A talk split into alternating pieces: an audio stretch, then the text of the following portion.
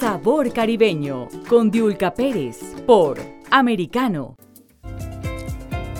Me da muchísimo gusto volver a recibir a mi compañera Dani Alexandrino, eh, quien dirige Perspectivas USA aquí en Americano. Dania, querida, un abrazo muy fuerte, bienvenida. Buenos días, mi querida morenaza Diulca, ¿cómo te estás? Te quiero, mi puertorriqueña preferida.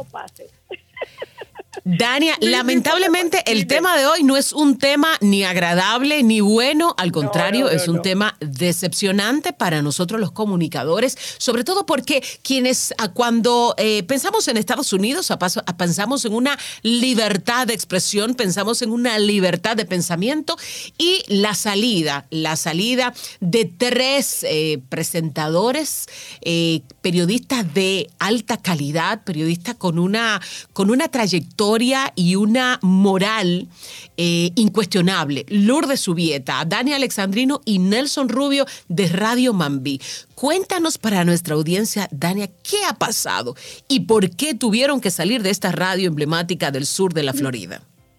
Bueno, yo te, yo te voy a hablar por mí, Diulka, porque tú que me conoces hace muchísimo tiempo, sabes que yo siempre, siempre hablo de frente, sin pelos en la lengua, y yo hablo con la verdad, si no, no voy a hablar y, yo no hablo por los demás. Eh, obviamente, mi acuerdo con, con Radio Mambi era muy distinto al de Lourdes y al de Nelson, así que yo no puedo hablar por los motivos por los que ellos fueron. Eh, ellos se fueron porque, eh, pues tengo entendido que a ellos pues se le había puesto un contrato enfrente, se le estaba ofreciendo dinero X, Y, Z. Con esta servidora eso no ocurrió. ¿Por qué?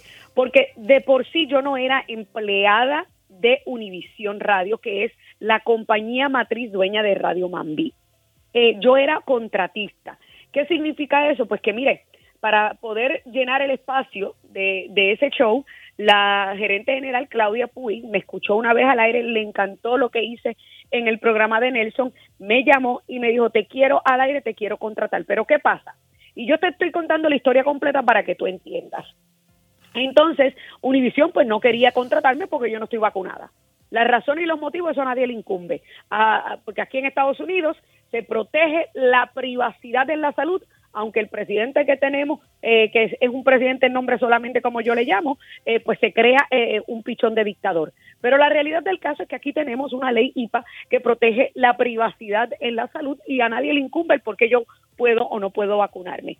Pero a fin de cuentas, la señora Claudia Puig hizo un esfuerzo monumental para poder lograr contratarme, o valga la redundancia, como contratista y tenerme al aire pagándome este, lo que yo le pedí, el dinero que habíamos acordado, pero de, de, otra forma, no a través de la compañía. Así que yo no era empleado de Univision y por esa razón yo no entré en esa negociación que están mencionando de que le ofrecieron un contrato para que se quedaran durante el proceso de transacción X, Y, Z. Y yo quiero dejar eso bien claro y sobre la mesa.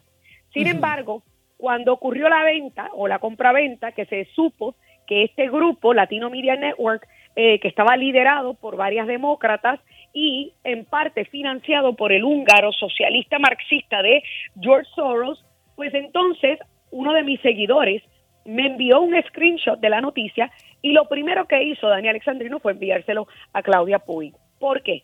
Porque mis principios y mis valores jamás y nunca me permitirían a mí trabajar para una persona de esa calaña.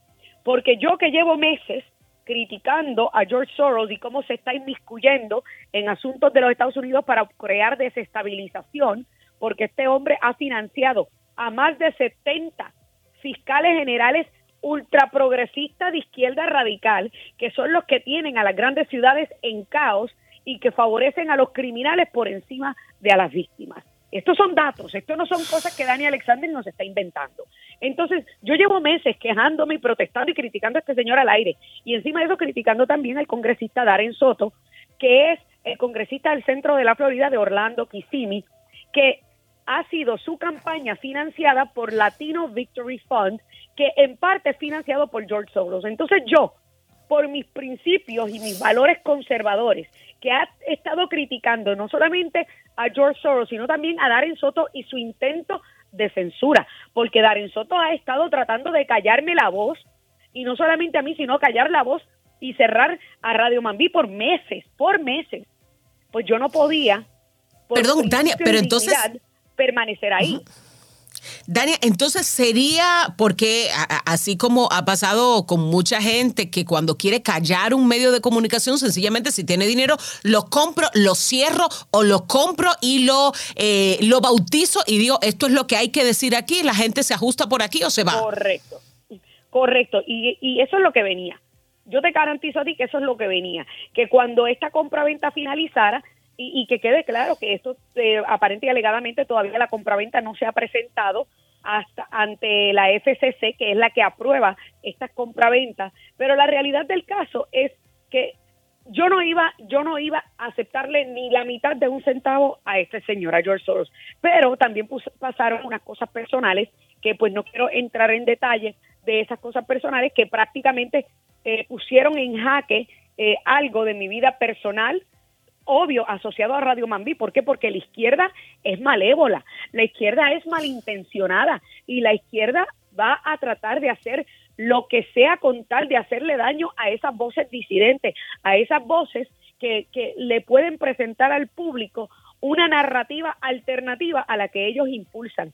Entonces, y, y que claro, y yo no voy para no entrar en detalle de lo que ocurrió, eh, eso fue lo que me llevó a que, ¿sabes qué? Mira, esto pues obviamente me adelantó la decisión porque yo iba a irme. Obviamente yo no iba a estar ahí durante el proceso de transacción, yo no iba a permitir aceptar un solo centavo de ese señor. Y luego pasa esto, entonces yo pues por dignidad y por valor a mí misma, a mi familia y a mi vida personal decidí entonces eh, presentar mi renuncia. ¿Por qué? Porque el Dani Alexandrino y la voz de Dani Alexandrino pesa más y tiene mucho más valor este, sacando las cosas y saliendo de donde obviamente está enfrentando una situación que es precaria. Y yo pues no podía entonces continuar ahí. Y que quede claro, mira, a mí desde que yo llevo hablando y haciendo opinión y desde que yo, yo a mí me han caído insultos, me han caído amenazas, pero yo nunca, y que tú me conoces muchos, hace muchos años, yo nunca en mi carrera he visto la necesidad de hacerle daño a nadie con tal de adelantar mi carrera. Las personas que hacen eso son sencillamente gente que son diabólicas, que son gente malintencionada, que lo hacen porque carecen de la habilidad de poder convencer a otros sobre sus puntos de vista y sus políticas y entonces tienen que recurrir a tratar de opacar, de callar o de amenazar a otras voces. Ahora, Dania, pues, mucha gente Perdona, mucha gente puede decir, ah, no, ella está haciendo eso para, para tal, para lograr tal cosa, para dar un salto. Pero eso es una manera también de quererte callar. Eso es una manera de quererte manipular. Entonces, bueno, para que no digan esto de mí, entonces no digo la realidad de lo que está pasando. Ahora, ¿cuál es el futuro? ¿Qué es lo que tú ves que... trae Radio Mambí después de, de, de estar en manos de empresas vinculadas a Soros? Mira, primero que todo, Radio Mambi es una emisora icónica del exilio cubano en Miami. Es una emisora que, cala profundo en el corazón de los cubanos que huyeron de, la dictadura castrista, que, que por años ha sido la voz de la libertad en Miami. Y estar ahora en manos de un grupo que lo que busca es silenciar, pues obviamente se, ve, se sabía que eventualmente iban a comenzar a ponerle bozal y, y mordaza a los talentos. A mí no me lo habían hecho.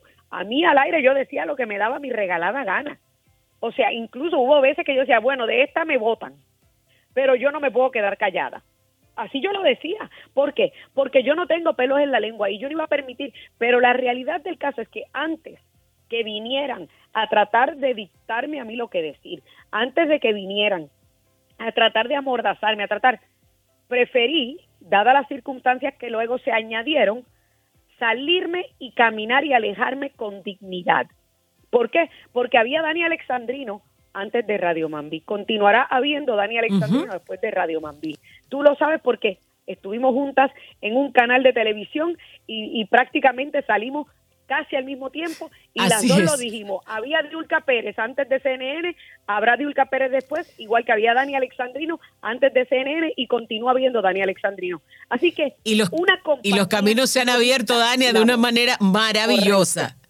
Por supuesto, Dani que está americano para poder dejar que la verdad reine y representar esos valores de la libertad bajo los cuales fue fundada esta nación.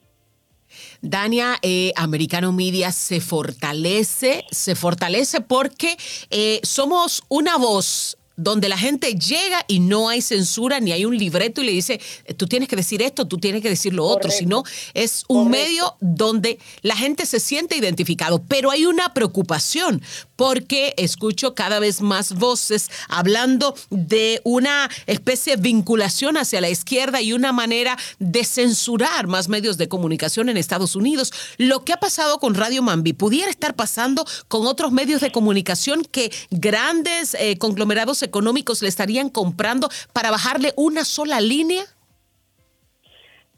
Se, puede, o sea, pudiese pasar, nada es imposible, pero por esa razón nosotros no lo podemos permitir.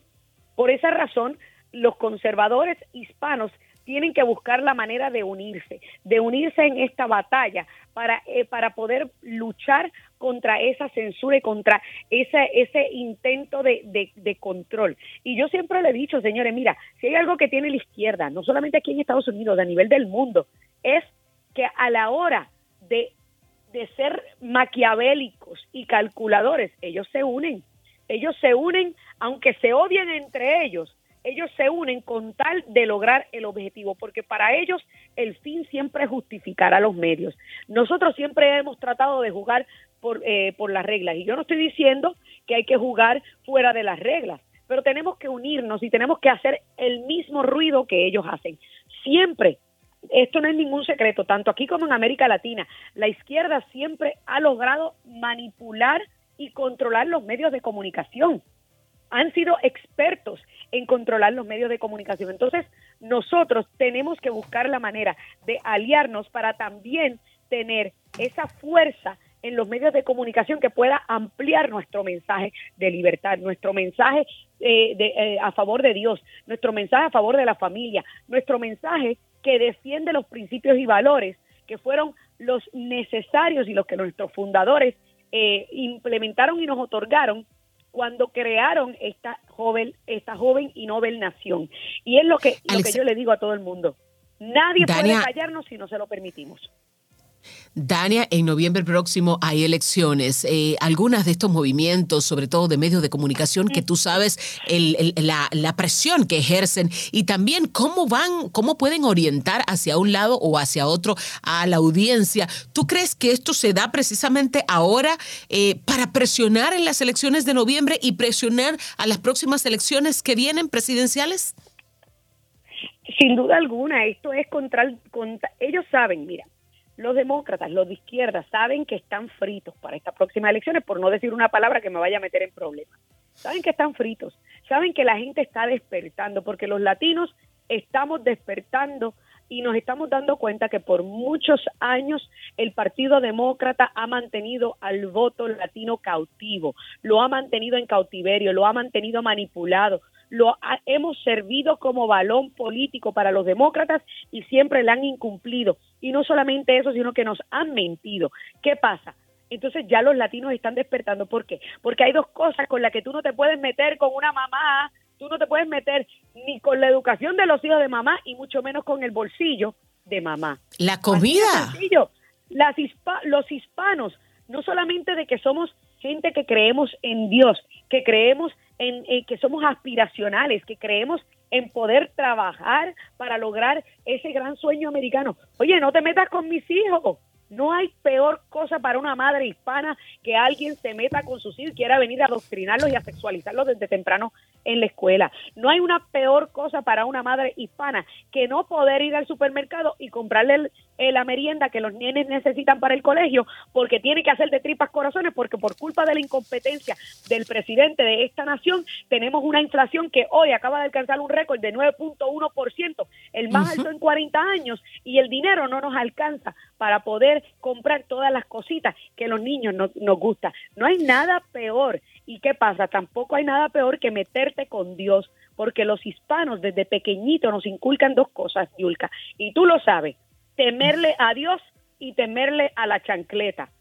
Óyeme, si te portas mal, papá Dios te va a castigar, o si tú sigues insistiendo en portarte mal, ahí te va la chancleta voladora. Así de sencillo. Dania, y, precisamente ese es Ese será un tema, perdona, ese será un tema que también será usado en campaña, porque los niveles, y yo que estoy en un, en un país fuera de Estados Unidos, veo con extrañeza los niveles de influencia que están ejerciendo para adoctrinar a los niños y para sexualizar a niños pequeños, que tú dices, eso no es educación sexual, eso no es eh, enseñarle derechos, eso no es libertad, eso es sencillamente sexualizarlo desde pequeños con cosas que los niños ni siquiera tienen la capacidad de entender.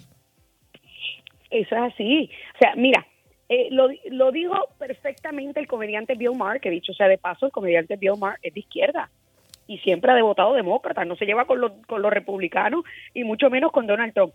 Y Bill Maher dijo lo siguiente, Diulka, mire, qué bueno que cuando yo era pequeño nunca le hacíamos caso a lo que quería ser un niño de ocho años, porque usted se imagina, estuviéramos llenos de vaqueros y princesas.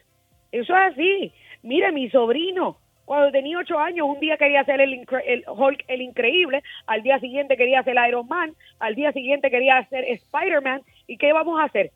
operarlo para ponerle músculo de mentira y pintarlo de verde. Por Dios, qué ridiculez más grande. Y él mismo lo dijo, cuando yo tenía ocho años yo quería ser pirata. Yo le doy gracias a Dios que mi mamá no me sacó un ojo ni me cortó una pierna. Porque estamos viviendo en un momento en este país donde lo ilógico se ha convertido en lógico, no, es una locura. verosímil se ha convertido en verosímil. Es realmente espantoso lo que está ocurriendo. Bueno, y ni hablar de que ahora quieren hacer parir a los hombres. O sea, usted nació hombre, pero vamos a, buscar la manera de hacerlo parir. No, no, no, no. Cuando yo escucho el término pregnant person, personas embarazadas, mire, caramba, ustedes desafían toda lógica porque ellos que se venden como el partido de la ciencia y como la ciencia nos dice que solamente las mujeres, las que tenemos cromosomas XX, somos las que podemos parir, ahora de repente eh, hasta un hasta IT puede parir. Por Dios, qué cosa más ridícula. Ellos desafían. Dania, personas embarazadas, personas menstruantes. No, no, o sea, por Dios, ellos tanto que se definen como el partido que defiende a la mujer, sí, defienda a la mujer hasta tanto viene un hombre, se corta el winino, dice, ay, yo me siento mujer. Entonces ahí se olvidan de la mujer. Usted también es pues mujer. vamos a dar. Usted también. yo creo que, yo creo que aquí lo que se necesita, Dania, es salud mental. Eso es lo que se necesita. Sin duda alguna. Sin duda alguna. Dania. completamente de acuerdo.